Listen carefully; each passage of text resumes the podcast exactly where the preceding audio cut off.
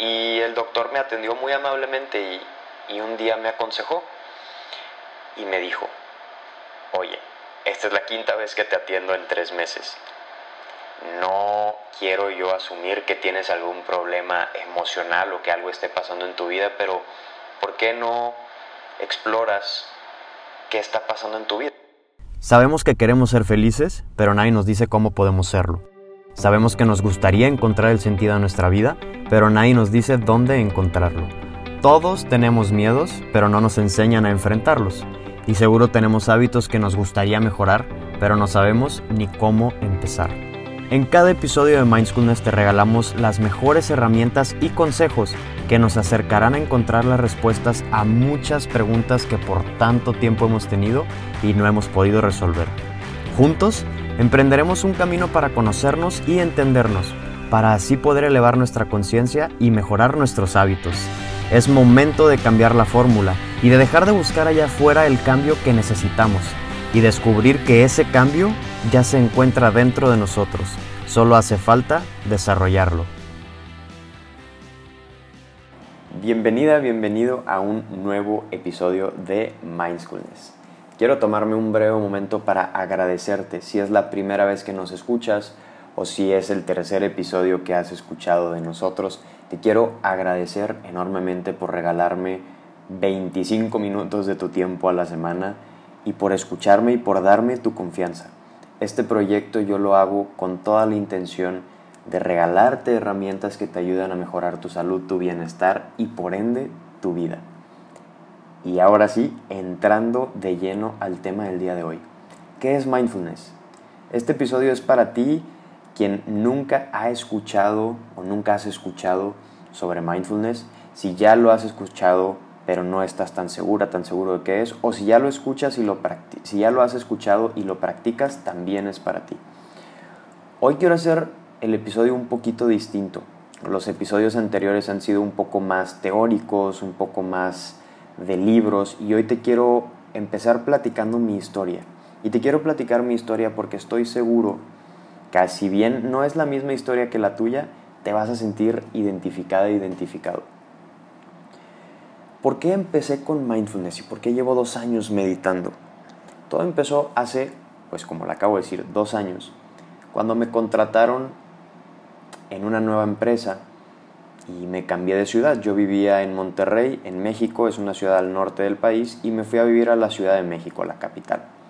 Era la primera vez que vivía en un lugar distinto, sin mi familia, y fue un trabajo nuevo, eh, responsabilidades nuevas, vivir solo, abastecerte de tu comida, tu ropa, etc. Fueron muchísimas responsabilidades nuevas y un cambio en mi entorno muy brusco. Entonces en los primeros tres meses en los que yo estuve trabajando en esta nueva empresa, me enfermé muchísimo. Algunos días tuve calentura, otros días problemas intestinales, eh, otros días dolores de cabeza muy fuertes. Y no sé si te ha pasado que cuando estás en alguna etapa de mucho estrés, donde tienes mucho trabajo o muchos proyectos en la escuela o que estás cuidando a algún enfermo por mucho tiempo, sientes como que tu cuerpo ya no puede más y tu cuerpo se cansa y te tiendes a enfermar mucho o muy seguido. Si has estado en esa etapa, pues bueno, yo estuve ahí hace dos años. Afortunadamente ninguna de las enfermedades fue muy grave. Pero gracias a Dios en, la empresa donde yo estaba, eh, tenemos un doctor de cabecera y el doctor me atendió muy amablemente y, y un día me aconsejó y me dijo, oye, esta es la quinta vez que te atiendo en tres meses. No quiero yo asumir que tienes algún problema emocional o que algo esté pasando en tu vida, pero ¿por qué no exploras qué está pasando en tu vida? Yo te puedo dar los medicamentos, yo te puedo recetar lo que necesitas para salir de esta enfermedad, pero es muy raro que te estés enfermando tan seguido. Y más cuando yo era una persona, bueno, soy una persona saludable, joven y que no tenía un historial de muchas enfermedades. Y pues la verdad a mí se me hizo un poco ilógico en ese momento, pero dije, bueno, va, voy a, voy a explorar. Y coincidentemente en ese, en ese mismo periodo de tiempo, mi mamá me regaló un libro, me prestó un libro más bien de mindfulness. escrito por dos doctores estadounidenses. Y en este libro fue mi primer encuentro con esta palabra, mindfulness, atención plena. Yo no tenía ni idea, pero cuando leí la contraportada, leí que hablaba sobre cómo mejorar tu salud, sobre cómo estresarte menos, sobre cómo llevar una vida más saludable y dije, bueno, si ya me estoy enfermando cada mes, ¿por qué no leer algo que me pueda ayudar, no? Y a la medida en que fui leyendo el libro, empecé a entender que el mindfulness, y te lo voy a explicar si nunca lo has escuchado, mindfulness o atención plena en español, es sentarte a meditar. ¿Qué es meditar? Son ejercicios de atención a algún objeto o algún, algún ancla, así le llaman en específico, puede ser tu respiración, pueden ser las sensaciones del cuerpo, pueden ser los sonidos de tu alrededor, es decir, sentarte a no hacer nada y simplemente prestar atención a algo. Y bueno, esto es lo que explicaban sobre qué era mindfulness. Pero los autores explicaban que el mindfulness tenía un impacto y una relación con nuestras emociones y que el mindfulness tenía un impacto y relación con nuestro cuerpo y que tiene un impacto y relación con nuestros pensamientos. Y de repente empecé a leer y, y los autores decían que el mindfulness estaba relacionado con prácticamente todo. Y dije, bueno, pues ¿qué es esto? Y me comencé a instruir un poco más en este tema, me empezó a interesar, hasta que di con el Instituto Mexicano de Mindfulness y tomé un curso que se llama MBCR, por sus siglas en inglés, Mindfulness Based on Stress Reduction o Mindfulness basado en reducción de estrés que es un curso que se creó en 1979 en Estados Unidos. Y este curso es de ocho semanas y justo está hecho para que las personas aprendan a meditar y reduzcan el estrés de su vida diaria. Entonces, hasta aquí vamos, ¿no? Yo, yo empecé a entender que era mindfulness, me inscribo en este curso, empiezo a aprender a meditar. Y no te quiero vender algo así como mágico o irreal, pero a medida que yo comencé a meditar, poco a poco, no te voy a decir que en la primera semana, pero sí después de tres, cuatro semanas en las que yo estaba meditando, comencé a experimentar ciertos cambios en mí. Y en este episodio no te quiero hablar técnicamente todo lo que pasa dentro de nuestro cuerpo para no marearte, pero sí empecé a experimentar ciertos cambios yo soy una persona que se acelera muchísimo y que tiene que estar, bueno, creía yo que tenía que estar trabajando todo el tiempo, haciendo todo el tiempo.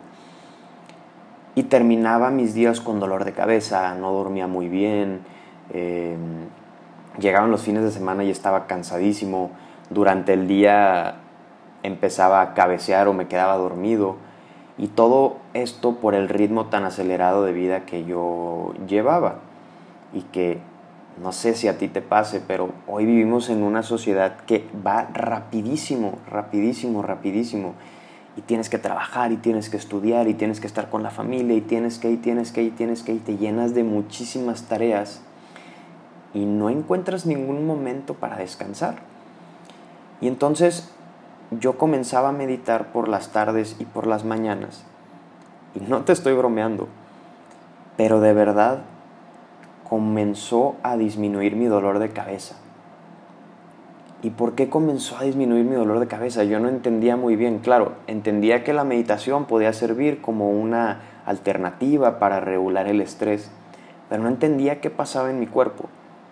Después entendí que como nosotros vivimos en un estado de constante estrés, nuestro cuerpo llega un momento en el que se cansa, no está acostumbrado y no está hecho para estar estresado todo el tiempo. Después entendí que la meditación es como meter una pausa en todo este ritmo tan acelerado de vida y le das como un respiro o un apapacho a tu cuerpo, le das como un cariñito. Así decimos aquí en México. Entonces comencé a entender el por qué empezaba yo a experimentar cambios positivos en mí. Y hasta este momento yo solo estaba experimentando estos cambios, no sentía menos dolor de cabeza y demás, y no sabía la que me esperaba, la que me esperaba con, con todo este tema de meditación. No me imaginaba que yo después me iba a dedicar a compartir para que otras personas comenzaran a meditar, aprendieran a meditar. Hoy por la mañana estaba escuchando un podcast de Jay Shetty, que él fue un monje y ahora es un, es un autor, es un podcaster, y él hablaba de que todos, todo ser humano busca huir del dolor. Claro, no, no, no es bueno ser masoquistas y buscar el dolor por buscarlo. Pero él hablaba de que todos tenemos dolores en nuestra vida, familiares, de que no tenemos trabajo, de que no sabemos qué estudiar. Cada quien tendrá algún dolor en su vida, pero todos buscamos huir de los dolores. ¿Por qué? Porque queremos ser felices y evitar el sufrimiento, y eso es algo muy humano y está bien.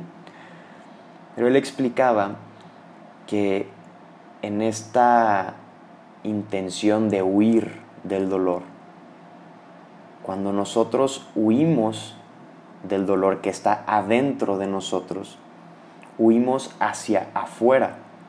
Claro, como si te dicen, huye de este lugar porque se va a caer, pues corres hacia la dirección opuesta, ¿no?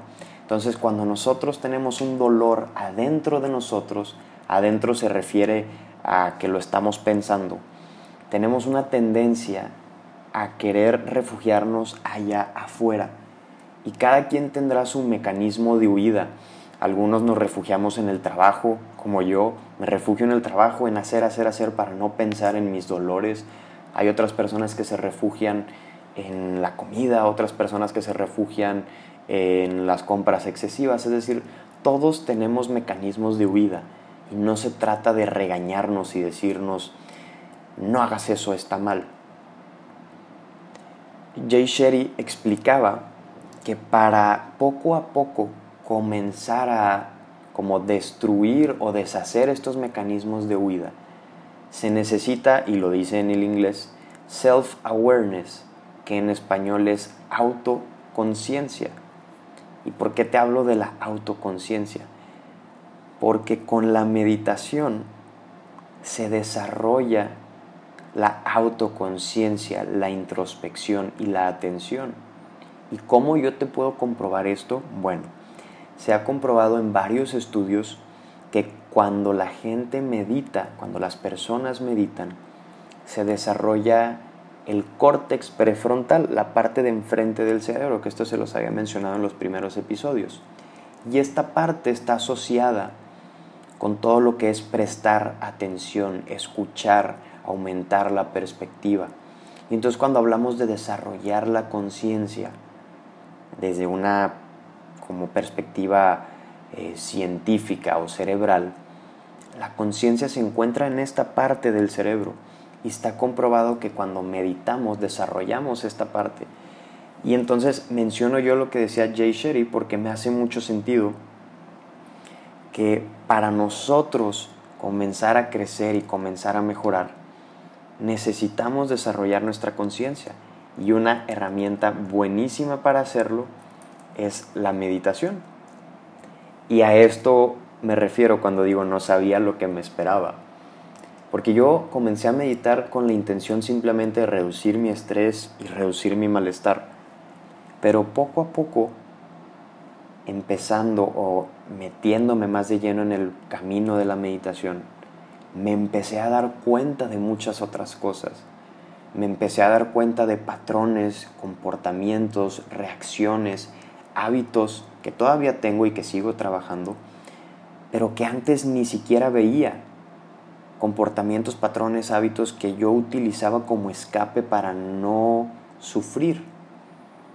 Y cuando buscamos huir del dolor, cuando buscamos no sufrir, claro, no sufrir, repito, no somos masoquistas, está bien buscar no sufrir, pero cuando huimos del dolor y nos refugiamos afuera sin trabajar nuestro dolor, lo que vamos a obtener es más sufrimiento, porque lo que estamos haciendo es rechazando algo que ya existe en este momento, algo que ya es realidad. Y el mindfulness nos invita a aceptar lo que el momento presente nos traiga, sea un momento placentero o no tan placentero.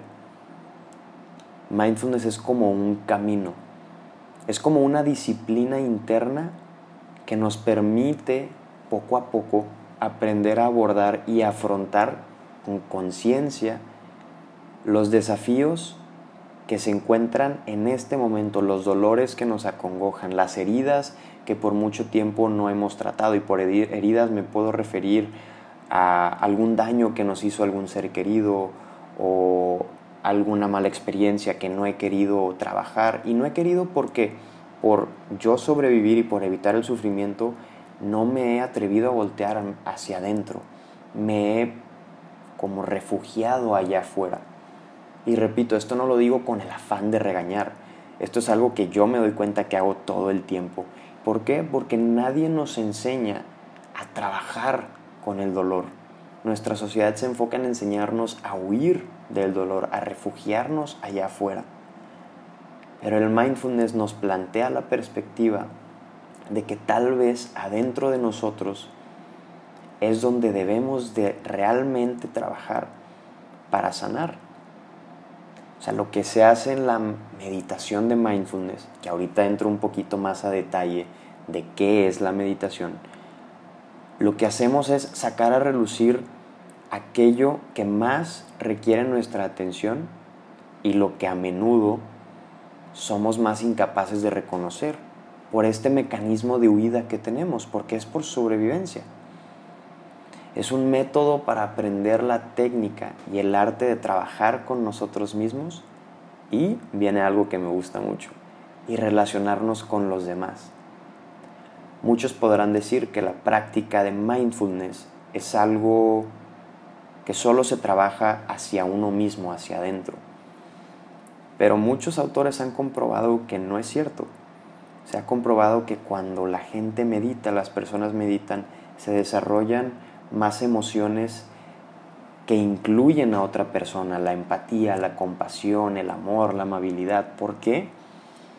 Porque nos damos cuenta que así como nosotros tenemos nuestros miedos, nuestros dolores y queremos huir de ello, las otras personas también tienen ese mismo mecanismo. ¿Por qué? Porque son humanos igual que nosotros. Entonces la meditación poco a poquito nos lleva a trabajar con nosotros y nos ayuda a relacionarnos de una mejor manera con nosotros mismos y con los demás. Es como si con el mindfulness estuviéramos tomando una postura contradictoria a lo que nos dice nuestra sociedad. Nuestra sociedad nos dice, huye del dolor y refújate aquí afuera. El mindfulness nos dice, no huyas del dolor, voltea hacia adentro. Es como si estuviéramos explorando la posibilidad de aprender a abrirnos cuando nuestro instinto nos dice que hay que cerrarnos. Es como explorar la posibilidad de afrontar con amabilidad y atención aquello que no deseamos y que solemos rechazar. Es la voluntad de estar presente que nos lleva ver y relacionarnos con las circunstancias y con los acontecimientos con mayor claridad y franqueza. Y también plantea la posibilidad de ayudarnos a elegir las respuestas más adecuadas a cada situación. ¿Y por qué? ¿Por qué hablamos de respuestas más adecuadas? No sé si te ha pasado a ti que a veces cuando te estresas o te enojas, puedes responderle de una manera agresiva a alguien y que a los pocos minutos, horas o a los siguientes días te arrepientes y dices, ¿por qué dije eso? ¿Por qué hice eso? No lo debí de haber dicho, no lo debí de haber hecho, o haces algo de lo que te arrepientes. Lo que pasa es que es nuestro mecanismo de huida y estamos reaccionando sin pensar. Está comprobado también que cuando nosotros nos enojamos, o nos desesperamos o nos frustramos, en nuestro cerebro automáticamente se cierra la perspectiva, la capacidad de ampliar nuestra perspectiva y nuestro rango de toma de decisiones es mucho menor. Entonces, la meditación lo que hace es ayudarnos a abrir esta perspectiva de nuevo y tal vez, tal vez podamos tomar mejores decisiones en algún futuro. Y digo tal vez porque no me gusta asegurarlo, que tal vez a mí me puede ayudar en una semana, tal vez a ti en un día, tal vez a otra persona en dos. Pero lo que sí es un hecho es que nos ayuda a relacionarnos con nosotros de una mejor manera. Y lo que me gusta también de, de mindfulness es que nos lleva a aceptar que todos somos vulnerables, que todos somos estudiantes y todos somos aprendices de este camino, que todos estamos rotos pero completos. ¿Y a qué me refiero con rotos pero completos? Para esto te voy a contar una breve historia que leí en un libro que se llama Sánate tú mismo de un doctor, Saki Santorelli, que es un doctor de la Universidad de Massachusetts, que por muchos años él dio el curso de MBCR. Él cuenta que una vez leyó en un periódico de un museo de Chicago que hizo una exposición de arte, pero que para esta exposición de arte eh, invitaron a muchos artistas y lo digo entre comillas, nada más que no se alcanza a ver, pero lo hago con los dedos, discapacitados. Y cuenta un reportero que cuando el museo invita, les manda las invitaciones a los artistas, en la invitación les decía, los invitamos a ustedes artistas porque son artistas discapacitados. Y pues bueno, para empezar, a nadie nos gusta que nos llamen así y se ha comprobado que a las personas que tienen algún eh, problema de, de, movilidad o algún aspecto distinto, no se les llama personas discapacitadas, ¿no? Pero bueno, el punto es que los artistas no, no atendieron a la respuesta. ¿Por qué? Pues porque a nadie le gusta que le llamen así, ¿no? A nadie nos gusta que nos digan que estamos rotos y a nadie nos gusta que nos digan discapacitados. Eh, después uno de los artistas se animó y como era un artista muy famoso, los demás se fueron animando. Y este reportero explica que cuando va a ver las obras de arte, había una obra de arte increíble que te quedabas con la boca abierta. Y cuando busca al, al pintor, se da cuenta que era una persona ciega. Y entonces le pregunta que cómo le hizo para pintar semejante obra de arte y el pintor le decía, simplemente es lo que me imagino y lo voy trazando con la mano. Y luego va hacia otra obra de arte, que era la obra de arte central, que era una pelota de metal. Pero esta pelota de metal era gigante, medía como 3 metros según el reportero, y estaba rota. Estaba rota por todos lados, pero estaba pegada. Y cuando le pregunta al escultor que por qué hizo una pelota de metal, la rompió y luego la pegó, y él dice, porque es una representación de lo que somos los seres humanos, que estamos rotos, pero estamos completos. Y cuando Saki relata esto, él hace referencia a que sí, tal vez somos personas frágiles, somos personas vulnerables, somos personas con miedos, pero que somos personas completas, que podemos salir adelante, que adentro de nosotros existe la posibilidad de sanar de ser saludables, de salir adelante, de crecer. Y entonces es ir en contra un poco de esta teoría de que no podemos salir adelante, de que dependemos de todo lo externo. Es confiar de que adentro de nosotros ya hay algo que tal vez necesita ser desarrollado, que es la conciencia, pero que podemos desarrollarla. Y ahora vamos a empezar ahora a hablar un poco de ya el detalle técnico de qué es la meditación. Pues para recorrer este camino de desarrollar la conciencia se requiere de un método. Y este método es la meditación, que es una forma de aprendizaje disciplinada y se le llama disciplinada porque sí, tienes que sentarte 5 o 10 minutos todos los días. Es un aprendizaje disciplinado que nos lleva a prestar atención a todo lo que surge en nuestro interior. ¿Y a qué me refiero con todo lo que surge en nuestro interior? A través de la meditación empiezas a aprender a identificar qué empiezas a experimentar en tu cuerpo cuando te enojas. No sé si te ha pasado que cuando tienes nervios o estás nerviosa, nervioso porque vas a hacer algo por primera vez o que estás presentando un examen de titulación o que estás presentando una entrevista para conseguir un trabajo, te sudan las manos, te duele la panza, etc. O no sé si te ha pasado que cuando te enojas te duele la cabeza. Entonces la meditación lo que nos ayuda es como a prestar atención a todo esto que se suscita en nuestro cuerpo, cuando estamos felices, cuando estamos tristes, cuando estamos enojados. Prestar atención a nuestro interior. a nuestros pensamientos, a nuestras emociones. Y poco a poquito con la práctica vas desarrollando esto. Y ahora, voy a abrir una sección de preguntas. Los Mind Schoolers, que es la comunidad oficial del podcast, a la que si quieres pertenecer, en la descripción de este capítulo te puedes inscribir, ahí te dejo el link. Los Mind Schoolers me pasaron algunas preguntas sobre lo, lo que es meditación. Me preguntan por ahí, ¿existe un ambiente ideal para meditar? No existe un ambiente ideal para meditar. Claro, si queremos facilitar la meditación, claro hay que buscar algún lugar callado, eh, tranquilo, en donde no te vayan a molestar. Por eso se recomienda muchas veces que se medite en las mañanas. ¿Por qué? Porque es donde hay más silencio y podemos controlar un poquito más el ruido. Pero, pero podrías meditar, podrías poner atención en cualquier momento y en cualquier lugar.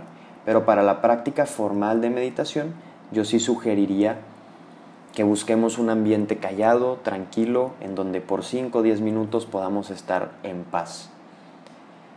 Pregunta también Yair, dice, o puede ser en cualquier situación muy ruidosa, por más ruidosa que ésta sea. Podría ser, pero si vas empezando, yo te invitaría a que fuera en algún lugar un poco más tranquilo. Me pregunta también cuánto tiempo debe durar la meditación. Yo lo que recomiendo aquí es ir de menos a más. Es decir, si nunca has meditado, si vas empezando a meditar, yo te recomendaría hacer 3 minutos, 5 minutos y poco a poquito ir aumentando. Yo lo veo que es como cuando vas a hacer ejercicio. Si nunca has hecho ejercicio o nunca has corrido, no te vas a parar y vas a correr 21 kilómetros. Porque ¿qué va a pasar?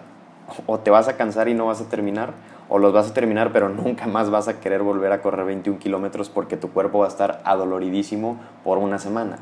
Igual la meditación. Si nunca has meditado, yo te invito a que vayas de menos a más. Que empieces por pequeños minutos, 3 minutos, 5 minutos y lo vas aumentando poco a poco. Y dicen, ¿cuánto tiempo meditando logras darte cuenta de un cambio en tu salud? Hay estudios que demuestran que con solo 8 semanas ya se muestran cambios en el cerebro. Estos son cambios en el cerebro, pero la meditación como el ejercicio son dos prácticas que nos ayudan a reducir y a regular el estrés en nuestro cuerpo. Entonces, si bien si quieres experimentar algunos cambios tal vez de concentración o etcétera, los estudios dicen que son ocho semanas, hay otras personas que también han demostrado que experimentan los beneficios en una semana, en dos semanas. Hay unos que empiezan a, dormir mejor en tan solo días, otros empiezan a experimentar un mayor grado de concentración en su trabajo. Es, muy variable, pero según los estudios es a partir de ocho semanas. Pero vuelvo a lo mismo, depende de cada uno, de su experiencia. Y cerrando este espacio de preguntas, me gustaría terminar diciendo que el mindfulness no es solo una técnica, sino que también es un acto de amor. Y esto puede sonar un poco romántico, pero empiezas a conocerte, y no solo empiezas a conocerte, al meditar ya estás cuidando de ti, estás cuidando de tu cuerpo. Y cuando cuidas de tu cuerpo estás mejor contigo mismo y cuando estás mejor contigo mismo puedes responder a tu entorno de una mejor manera, de una manera más calma, de una manera más tranquila. Esto no significa que el estrés no vaya a desaparecer, pero sí significa que puedes responder a tu entorno con una mejor disposición. Por esto digo que es un acto de amor para ti para los demás. Y bueno, gentecita, si llegaste hasta aquí te quiero agradecer muchísimo por escucharme, por estar abierto a mi historia, por mandarme tus preguntas si eres de la comunidad de Mindschoolers. Y te quiero invitar a que si te gustó este episodio lo compartas en Instagram, en tus redes sociales, que nos sigas, arroba mindschoolness.mx y arroba que es mi cuenta personal. Y que si quieres recibir meditaciones semanales y quieres pertenecer a una comunidad meditadora, puedes unirte a la comunidad de Mindschoolers. Y bueno, hasta aquí lo dejamos. Te doy la introducción del siguiente episodio donde vamos a hablar cómo, si en el episodio pasado ya hablamos de cómo reconocer nuestros hábitos, ahorita ya hablamos de cómo desarrollar la conciencia, vamos a hablar de qué tengo que tomar en cuenta para desarrollar mis hábitos. ¿Por qué me desmotivo tan fácil? ¿Por qué caigo en malos hábitos? ¿Y cómo le puedo hacer y qué métricas o qué consejos tengo que tomar en cuenta y aplicar para desarrollar buenos hábitos de una manera consistente y con conciencia. Entonces, bueno, te mando un fuerte abrazo y te deseo que tengas un muy bonito día, noche, tarde y hasta el siguiente episodio.